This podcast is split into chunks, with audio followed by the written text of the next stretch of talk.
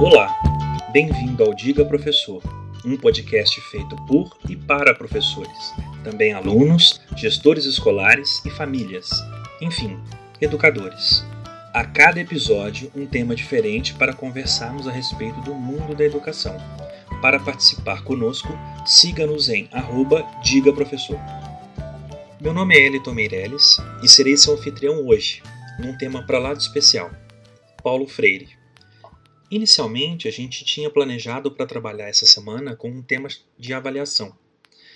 Mas, dado os 100 anos de Paulo Freire caírem exatamente nessa semana, em setembro, a gente achou interessante fazer um podcast falando desse importante educador e filósofo brasileiro. Nascido em Recife, em 19 de setembro de 1921, por isso essa semana completaria 100 anos, ele é considerado um dos pensadores mais notáveis na história da pedagogia mundial, tendo influenciado o movimento chamado Pedagogia Crítica. Patrono da educação brasileira, ele é uma das pessoas mais homenageadas em todos os tempos, com 41 títulos de honoris causa, por universidades como Harvard, onde ele também lecionou, Coimbra, Oxford e, dentre centenas de outras menções e honrarias, recebeu o Prêmio Educação pela Paz da Unesco em 1986. A obra Pedagogia do Oprimido está entre os 100 livros mais pedidos em universidades de língua inglesa pelo mundo, reunindo mais de um milhão de ementas de estudos universitários americanos, ingleses e australianos. O livro de Freire foi o único brasileiro a entrar no top 100 da lista. No campo da educação, ele ficou em segundo lugar entre os mais pedidos. O que Paulo Freire propõe de tão importante que o faz ser um desses autores mais citados no contexto da educação mundial? Diga, professor. Olá a todos, é muito bom estar aqui com vocês falando sobre essa pessoa excepcional. Bom, eu entendo que Paulo Freire propõe algo muito simples: sermos humanos. Parece surreal, né? Mas no fundo é isso. E o que é ser humano? É aí que entra a beleza da história. Basicamente, somos um corpo, matéria, com toda a sua complexidade. Nesse caso, falamos do indivíduo, do sujeito. Também somos seres sociáveis que têm necessidade de conexão, relacionamento com outros seres humanos e com o planeta, seja no microambiente que cada um vive ou no contexto macro. Nesse caso, falamos do ser social. Então, ser humano no contexto educacional é experienciar todo esse processo de autoconhecimento, de conhecimento e compreensão do local no qual se vive, das relações que existem com os diversos objetos. Falo em objeto no sentido de tudo que está na nossa vida, que faz parte da nossa vida, mais numa perspectiva de pesquisador, observador. Paulo Freire, ele propõe um tipo de educação verdadeira, que possibilita o desenvolvimento da leitura de si mesmo e do mundo que nos rodeia, mas essa leitura, ela é especial, porque ela é uma leitura crítica. Não no sentido de contestar tudo simplesmente por ser do contra, mas questionar sempre o status quo. Se não sempre, pelo menos quando surgir aquela dúvida interna de que algo não parece correto. Mas ser humano vai além da percepção e compreensão de nós mesmos e do mundo.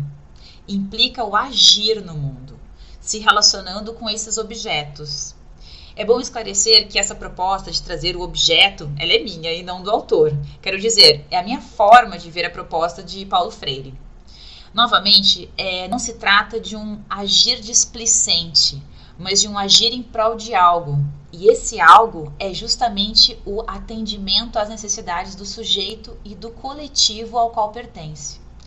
Como esse sujeito se conhece e compreende o mundo, ele ou ela não atuará no mundo de forma leviana apenas para se beneficiar, pois ele e ela sabe muito bem o que é ser oprimido e o que é ser opressor. E estar no papel de qualquer um deles não é saudável para ninguém. Assim, chegamos à pedagogia de Paulo Freire, que preza pelo bem-estar individual e coletivo, Olá, Tati. Olá, Tom. Olá a todos os nossos ouvintes.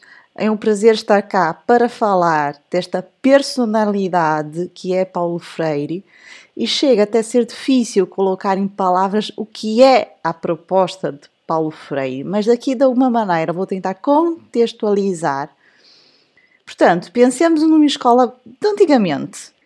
Não havia, por exemplo, inclusão de alunos com déficits cognitivos. E um estudante que, por qualquer razão, não acompanhava a turma era logo taxado por burro e isso era normal. Muitas crianças e adolescentes deixavam de ir à escola porque, entre aspas, não acompanhavam a turma. Agora, pensemos numa escola mais atual. Nós, professores, olhamos ou tentamos olhar para cada estudante como um ser único que é, com as suas capacidades, com os seus gostos, com as suas aptidões e tentando sempre entender o melhor possível a realidade daquele estudante. E é a partir destas características que vamos trabalhar os saberes que pretendemos. Isso é Paulo Freire. É olhar para aquele estudante e entendê-lo por completo. Entender que existem infinitas maneiras de aprender, que todos, absolutamente todos, podem aprender aquilo que desejam. Foi muito bom ouvir as perspectivas de vocês. E isso me faz ter uma outra. Isso me faz pensar em uma outra coisa. Quando foi o primeiro contato de vocês com as obras, com as ideias de Paulo Freire? Qual obra mais impactou? Diga, professora Mari. Curiosamente, o meu primeiro contacto com Paulo Freire não foi um livro, mas sim um vídeo. Uma conversa entre Freire e Papert. E o que marcou-me imensamente nessa conversa foi quando eles dizem que uma criança entra na escola e deixa de aprender para ser ensinada. Vejam como é profundo isso. Uma criança deixa de aprender para ser ensinada. E é verdade. Um bebê, uma criança, aprende muitas coisas todos os dias. Mas quando entra para a escola, ela deixa de aprender de forma natural e passa a ser ensinada por adultos. E as coisas que nós ensinamos muitas vezes não fazem sentido para a criança, para o adolescente, para o adulto, para quem quer que seja. Quem nunca ouviu de um aluno a frase: Para que eu preciso saber disso na minha vida? Ou ainda, um adulto, já com vida profissional, que gaba-se imensamente a dizer: Nunca usei a fórmula de Bhaskara para nada. E quando eu vi este vídeo e fui confrontada, obviamente, com as minhas experiências e com estas frases que já tinha ouvido de alunos, aquilo não acendeu uma luz, mas foi um farol na minha mente. Eu precisava fazer com que os meus alunos percebessem a física para além dos manuais escolares, que percebessem a física no cotidiano, as razões para aprender os fenômenos e principalmente que experienciassem as leis da física. Sei que no Brasil isso pode ser muito mais difícil, mas professores tentem, antes de enunciar uma lei, uma questão física, um fenômeno físico, fazer com que os seus estudantes experienciem esta lei. Vai fazer toda a diferença. Depois voltem para contar-me, mas é completamente diferente. Assino embaixo do que a professora Mari falou. Curiosamente, o vídeo que a professora Mari diz que despertou nela, né, mostrou para ela o Paulo Freire, tem também a presença do professor Valente, ele quem faz uma, uma certa mediação entre o Papert e o Freire. E o professor Valente teve na nossa última, nosso, último, nosso último podcast. É, eu queria ouvir de você, professora Tati, como foi seu primeiro contato com Paulo Freire? Diga, professora. Bom, meu primeiro contato foi durante a formação da minha mãe na carreira do magistério. Eu lembro de, de ouvir o nome Paulo Freire e perceber falas voltadas para o protagonismo estudantil, autonomia e emancipação por parte da minha mãe e dos seus colegas professoras. Então esse foi meu primeiro contato, sem mesmo é, perceber isso, né? Mas agora quando vem essa pergunta, eu lembro desse momento da minha vida. Posteriormente, o meu contato com Paulo Freire foi nada mais, nada menos do que estudar no programa de pós-graduação em educação currículo, no qual ele trabalhou durante anos na PUC de São Paulo. Na sala do programa há uma parede com uma foto enorme dele. Todo o programa é inspirado em suas propostas para uma educação voltada para a justiça social. Na minha opinião, qualquer obra de Paulo Freire é impactante, desde uma simples frase até um livro inteiro. Mas existem duas obras que eu gosto muito. Uma delas é a Pedagogia da Autonomia, saberes necessários à prática educativa e a educação como prática da liberdade. Essas obras é, me encantam porque, além de trazerem maneiras diferentes de perceber situações do mundo, elas também trazem propostas para aplicar essa visão crítica no contexto educacional, dentro da sala de aula, na gestão inclusive no convívio com a comunidade. É bom você falar isso. Na verdade, Pedagogia da Autonomia foi um dos livros que eu mais usei na minha tese, ao falar de educação maker também. Então é um livro que, que né, me impactou muito, enfim, desde desde a minha licenciatura, desde a minha formação como professor e me acompanhou até agora, até há poucos anos, há, há poucos meses na, no término da tese. Então, é um livrinho pequenininho, né, minúsculo e é impressionante o que esse ser quantidade de sabedoria que tem em poucas páginas. Não é nem não é nem informação, é sabedoria, é uma coisa uma, é uma coisa impressionante. É um livrinho de cabeceira, deve ser um livrinho de cabeceira de todo professor. E bem colocado aqui, inclusive. Enfim, eu sou um grande fanboy de Paulo Freire, já usei frases de Paulo Freire em outros podcasts aqui, vocês já com certeza me ouviram falar dele antes. Foi até bom eu ser hoje um anfitrião, porque eu falo um pouco menos, eu fico escutando um pouco mais, porque se deixarem falar, vocês também sabem que eu falo muito. Ah, né, as edições aqui, enfim, gosto eu de... Eu que sofro, eu que de, sofro. É, é, desculpa, Mari, não é por, não é por, por querer, não. Tá bom, então eu não vou tentar estragar muito a edição aqui, ou pelo menos complicar muito o trabalho da edição. E eu estou curioso aqui para discutir um pouco, para ouvir um pouquinho de vocês sobre o, como o Paulo Freire ele é visto fora do país, como ele é conhecido, como ele é visto, como, é visto as, como são vistas as ideias, as obras de Paulo Freire. Queria ouvir um pouquinho de vocês. Diga, professora Tati. Como já foi colocado aqui, ele é a referência em educação. E para Paulo Freire, quando a gente fala de educação, a gente está falando de uma educação crítica e de emancipação. O processo de emancipação ele pode ser entendido como o desenvolvimento de uma consciência crítica da situação e da proposição de rotas transformadoras da situação atual social, econômica ou cultural pertinentes aos próprios protagonistas envolvidos. Para tanto, o educando é estimulado a buscar a conscientização através de uma postura de reflexão sobre si mesmo e sobre o seu tempo e espaço. Paulo Freire acredita que a autorreflexão leva ao aprofundamento consequente da tomada de consciência e que isso resulta na inserção dos sujeitos na história como protagonista. É essa a visão é, de Paulo Freire, tanto do Brasil quanto fora, a partir, obviamente, das minhas experiências individuais nesses contextos os quais eu frequentei e debatemos e conversamos e lemos estudando sobre é, Paulo Freire.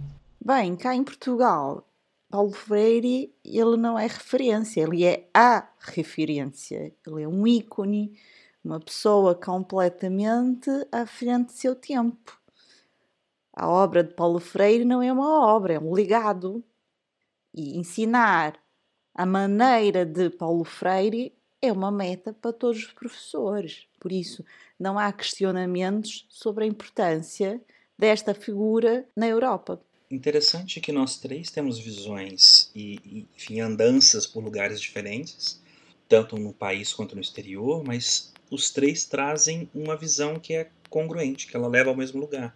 Paulo Freire ele é visto fora como uma figura como a professora Mari bem colocou, um ícone, sabe? A gente tem, eu vi, enfim, aulas de pós-graduação na Universidade de Stanford, na Universidade de Columbia, em outras universidades fora, e todas elas tinham a foto de Paulo Freire, tinham a, a palavra de Paulo Freire, tinha menção aos livros dele, eles faziam parte da, é, enfim, da leitura obrigatória dos cursos. Esta semana eu vi um meme que me fez todo sentido, que é Paulo Freire não estudou em Harvard. Harvard estuda Paulo Freire.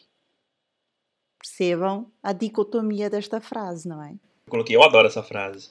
E é verdade. Né? Não estudou, ele deu aula, inclusive, em Harvard. É, bom, até para não nos alongarmos muito, eu já quero ir para nosso momento com o especialista. Hoje temos como convidado o filósofo e pedagogo Dr. Fernando José de Almeida, Ele é professor titular no programa de pós-graduação em educação, currículo, da PUC São Paulo, onde também já foi vice-reitor acadêmico. Fez seu pós-doutorado em Lyon, na França. Suas pesquisas se desenvolveram na área de uso das tecnologias da informação e comunicação para aprendizagem e políticas públicas.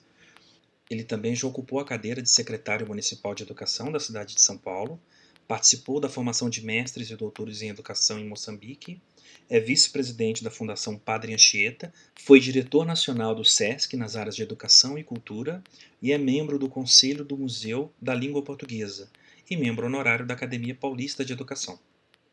Professor, primeiro a gente agradece muito a sua disponibilidade e eu já queria iniciar com uma pergunta que a gente acabou discutindo aqui entre nós.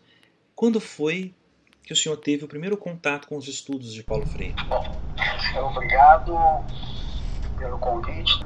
Esclarecer a história que Paulo Freire criou nesse país sempre é bom, porque em cada meandro que ele entrou do solo brasileiro, do ar brasileiro, ele deixou mensagens diferentes. E elas sendo recolhidas agora, na, por ocasião dos 100 anos dele, é uma coisa muito enriquecedora. Eu vou contar, bom, eu, eu fui secretário de Educação que sucedeu Paulo Freire na Secretaria de Educação do, do município de São Paulo. Não no tempo, eu, sou, eu, eu entrei oito anos depois que Paulo Freire tinha saído. Mas eu vou contar o que eu recebi de Paulo Freire oito anos depois. Como é? Eu conhecia, trabalhava, trabalhei com ele na PUC, dei aula no mesmo programa de pós-graduação onde você estudou. Paulo Freire, ele que fez a seleção dos candidatos novos em que eu entrei para dar aula no programa. Então eu, eu tinha uma relativa proximidade com o Paulo Freire. Mas eu vou te contar a não proximidade. Oito anos depois de ele sair como secretário, e eu entro e dez dias depois que eu estava lá, vieram me procurar alguns grupos que queriam retomar um projeto de Paulo Freire chamado MOVA. Era um movimento de alfabetização de adultos que ele criou dizendo, vamos alfabetizar São Paulo inteiro. Aí o que, que aconteceu? É, o, o, o governo seguinte, que foi do Maluf, dez dias também depois que tinha começado, já excluiu, quer dizer, acabou com o projeto MOVA, porque alegava que tinha um problema de não pagamento do INSS para as pessoas que trabalhavam no MOVA. O que deve ter sido verdade, mas você corrige, paga. Paga multa, volta, volta para trás, mas toca adiante, porque era um projeto exitoso. MOVA, a ideia do MOVA era que o, é, pequenos locais disponíveis na periferia, uma garagem, um fundo de quintal com, com galpão, um salão paroquial, se abria para a alfabetização de jovens e adultos, à noite ou de tarde, quando fosse, com pessoas da comunidade que tivessem o, o ginásio, o antigo ginásio, quer dizer, que tivesse o primeiro grau feito, ou que estivesse um pouco mais adiante, mas não precisava ser professor. Tinha uma proposta de trabalho supervisionado pela própria Secretaria Municipal de Educação e que ia acompanhando o que estava acontecendo e aproveitando aquelas forças vivas da comunidade para comprometidamente fazer a formação dos seus conterrâneos, das pessoas que moravam no mesmo lugar. Isso foi um, um sucesso. Bom, quando o Maluf acaba, entra outra pessoa depois do Maluf, que foi o Pita, manteve tudo isso, e quando estava contando, eu entro, um, um, um casal, na verdade, me procurou, um casal chamado Casal Barreto, né? A Vera e João Barreto. E o que que eles me propuseram? Fernando, vamos retomar o morro? Eu digo, claro. Então, eles disseram, deixa comigo, vamos lá, eu vou encontrar o meu pessoal no morro. Ainda, ainda tem, tem.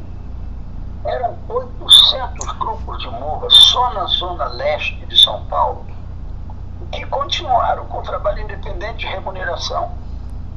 Entendeu? Ou seja, aí eu disse assim, esse cara chamado Paulo Freire, ele é um político. E o que quer dizer político? Não é? aquele, aquela pessoa que tem ideia e tem tempo para amadurecer a ideia e tem alianças para amadurecer a ideia. Você tem essas coisas, né? É, você só ter ideia e não ter tempo, você não faz nada, você faz projeto. Aí não realiza, não tem importância. Você não é um político, não é um projeto político.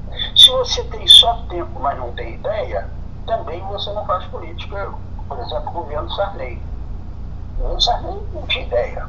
Como agora não tem ideia. Quer dizer, agora tem ideia que é dividir o mundo em inimigos e amigos.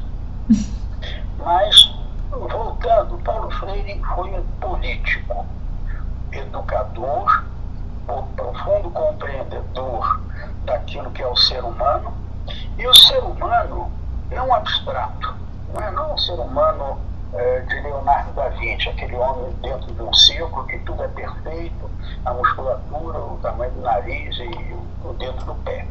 Não é? O, o Paulo Freire, ele era um profundo conhecedor do homem prático, que tropeça numa pedra, que tem dor de dente, que sofre porque o filho está tá adoentado ou porque não tem trabalho ou porque não come aquilo que ele gostaria, porque foi expulso da sua terra, está em outro lugar. E como os refugiados no mundo inteiro, são tantos, e agora com Talibã, etc, etc. Ou seja, ele olhava para este tipo de ser humano, não abstrato, mas ser humano concreto, das dores e das presenças. Então foi assim que eu tomei contato, não lendo a obra dele, mas como secretário de Educação na mesma cidade e que percebi isso dele. Realmente é muito bom ouvir o Fernando Almeida falando novamente. Eu tive a oportunidade de, de tê-lo como orientador de doutorado e espero que vocês tenham gostado dessa, dessa apresentação de Paulo Freire na vida de Fernando Almeida. Essas duas pessoas juntas, então, nossa, é uma revolução para o nosso país e para o mundo. Excelente fala do Fernando. Era algo que eu queria ter presenciado. Uh, bom, então eu acho que a segunda pergunta ela é igualmente interessante. É, professor, a gente gostaria de saber qual a importância de uma figura como Paulo Freire para a educação no contexto nacional e internacional. Diga, professor. Bom, a importância é de trazer uma dimensão que, por mais óbvia que pareça, ela anda muito a reboque dos grandes projetos educacionais, não é? O que, que anda lá atrás nos projetos educacionais? É uma educação que sirva para criar duas coisas na sociedade. A maior proximidade entre as pessoas, a justiça social e a coesão social. Ou seja, que as pessoas possam e gostem e tenham prazer em viver junto com os diferentes. Não é? Exatamente o que essa proposta governamental não tem. Quer dizer, não, não tem nenhuma proposta de conviver com as pessoas que têm outras opções é, de gênero, outras opções de pensamento político, de gosto de arma, de arma ou de arte. Né? Então, é, o Paulo Freire ele trazia para o bloco da frente da da, de puxar a educação a busca da justiça social. O que tem hoje, a própria base nacional como curricular, ela tem um viés contrário disso. Quer dizer, ela quer formar garotos e jovens que possam ir para aprender bastante inglês para ir morar na Austrália, nos Estados Unidos e não ficar no Brasil. Entendeu? Para se moldar enquanto um Universal, mas o Universal está embora do Brasil, não ficar aqui.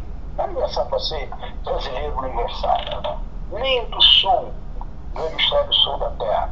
Dá para ir para o norte, para ir estudar, na, se possível, na Finlândia. Então, Paulo Freire fez essa inversão. E essa inversão incomoda muito. Por isso, essa, uma tentativa de tirar a figura de Paulo Freire como um patrono da educação brasileira. E porque ele é um péssimo exemplo, um exemplo de assim, não, a escola não tem que ser elitista, a escola não é, vamos equipar primeiro o computador para depois. Não, tem outras prioridades que precisa do computador, que precisa de um currículo claro, que precisa aprender inglês. mas não é um inglês para você se sentir submetido e o seu sonho ser morar na Inglaterra, né? ou na Austrália, ou no norte do Canadá.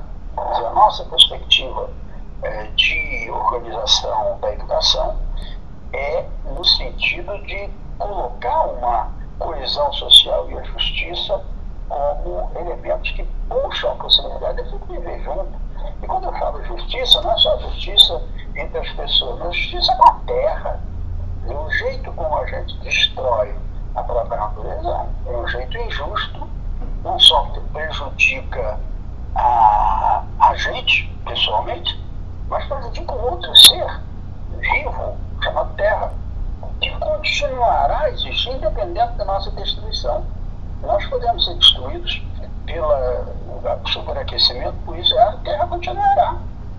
Continuará a existir. Nós não. É isso. É muito bom ouvir novamente o professor Fernando Almeida a falar connosco, porque os nossos ouvintes não sabem, mas eu e a Tatiana Soster, nós nos conhecemos nas aulas do professor Fernando. Fomos as duas alunas dele. A Tatiana, como já disse, foi orientada por ele durante o doutoramento e eu fiz uma das disciplinas que ele ministrava na PUC de São Paulo. E ele faz referência à Base Nacional Curricular e cá em Portugal nós temos bases nacionais, não se chamam bases nacionais, chamam-se aprendizagens essenciais a todas as disciplinas há muitos anos. Há muitos anos.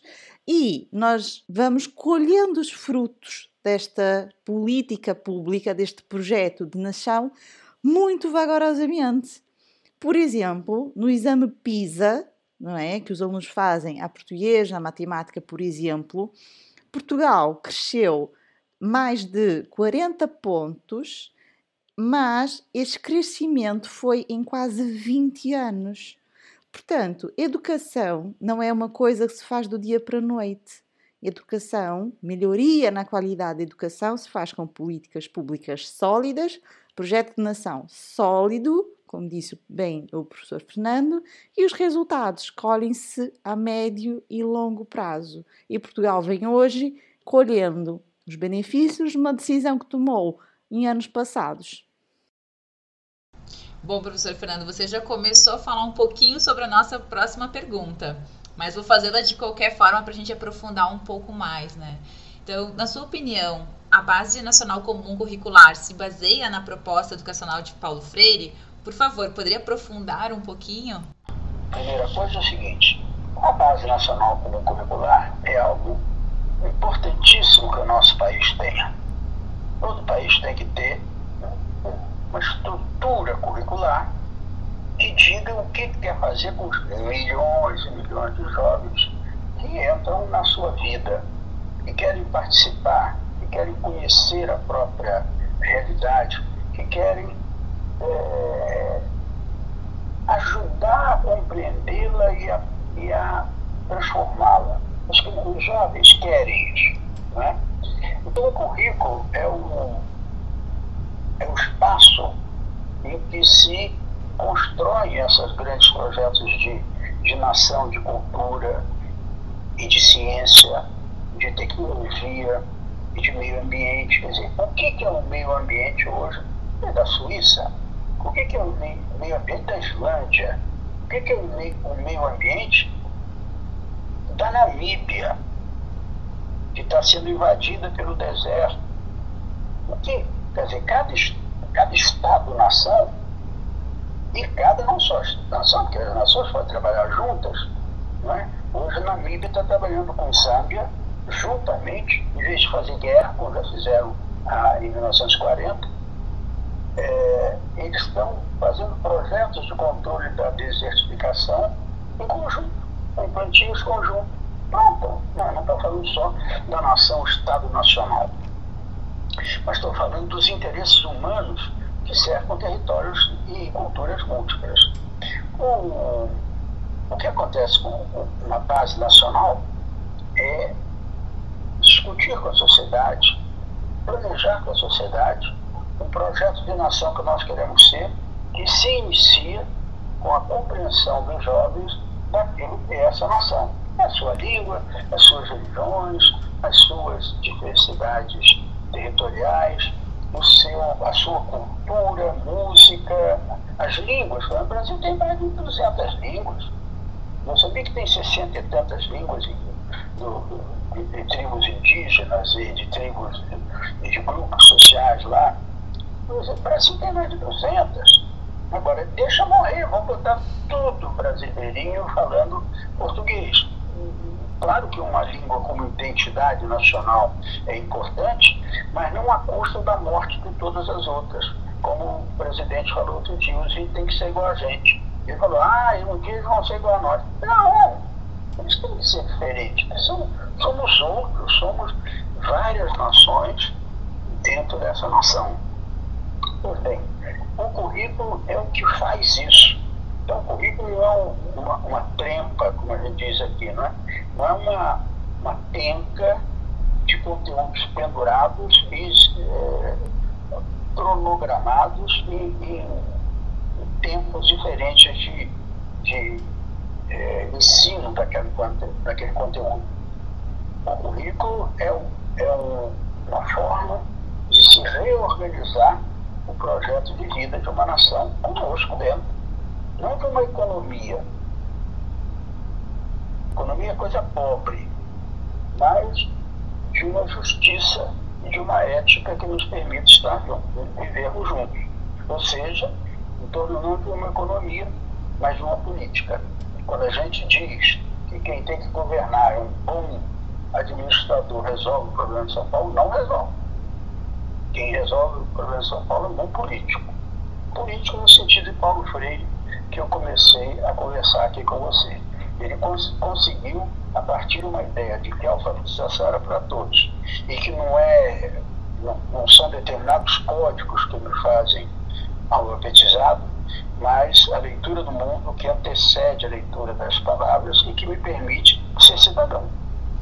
Então, é dentro dessa perspectiva que a educação é profundamente político e que o currículo nacional tem que ser baseado numa política, não numa submissão às leis do mercado e à concorrência internacional. É isso que eu tinha que fazer, falar para você e agradeço muito você ter me convidado. Essa, essa ideia de justiça social tem colocado Paulo Freire numa dicotomia na sociedade entre esquerda, direita, enfim, que só faz empobrecer o discurso, porque o discurso dele não é um discurso de direita ou de esquerda ou centro, enfim, é um discurso humano, é um discurso que faz, né, que promove um cidadão crítico, um cidadão que entende aonde ele está enraizado, de onde vieram as suas, é, de onde e por que ele está naquela na situação que ele se encontra. E, enfim, mostra para esse cidadão, para essa pessoa, que é justamente a educação quem pode, enfim, oferecer a ele ou a ela maneira dele se enxergar nessa sociedade, né? dele se ver. O que a gente conversou antes também, nessa questão que foi colocada lá no início do podcast, trazida pela Tati, é, que é essa questão de, de você olhar todos os objetos que estão ao seu redor, né? Seja em, em objeto num, num, sentido amplo, assim. Então existe, infelizmente, essa, nessa, a meu ver, essa bobagem de, de considerar né, Paulo Freire de um lado ou de outro e, e enfim, empobreceu toda a obra, toda, né, toda a sabedoria que está em volta da, das obras dele, da, dos pensamentos, das ideias de Paulo Freire. E isso eu vi bastante presente na, enfim, na fala do, do professor Fernando. Mas agora, já indo para o nosso, nosso final, ah, provavelmente falaremos ainda muito e muito de Paulo Freire em podcasts seguintes.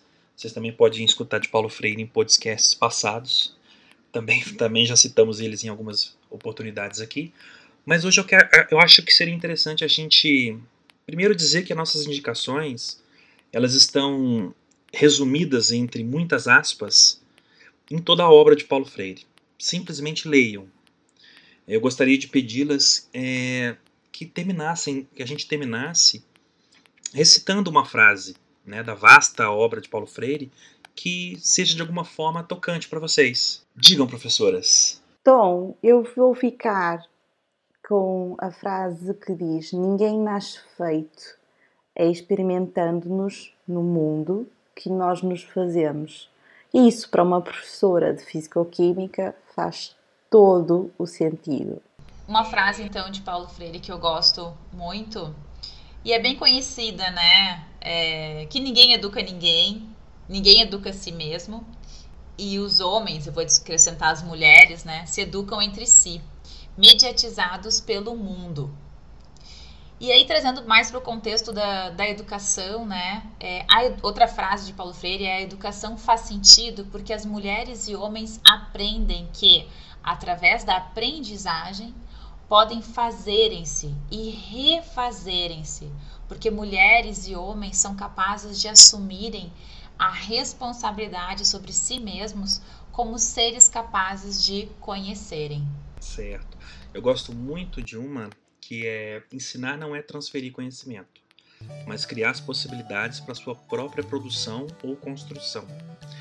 Então é criando essas possibilidades da gente conversar mais e mais que a gente vai encerrar esse podcast agora e dar lugar para outros podcasts que virão. Nosso próximo podcast vai ser sobre avaliação. A gente agradece por estarem conosco neste episódio e a gente espera vocês em breve no nosso próximo episódio. Querem participar com a gente? Envie um tema, pergunta, comentário no Instagram, arroba Diga Professor. Tchau, tchau, pessoal. Tchau, tchau.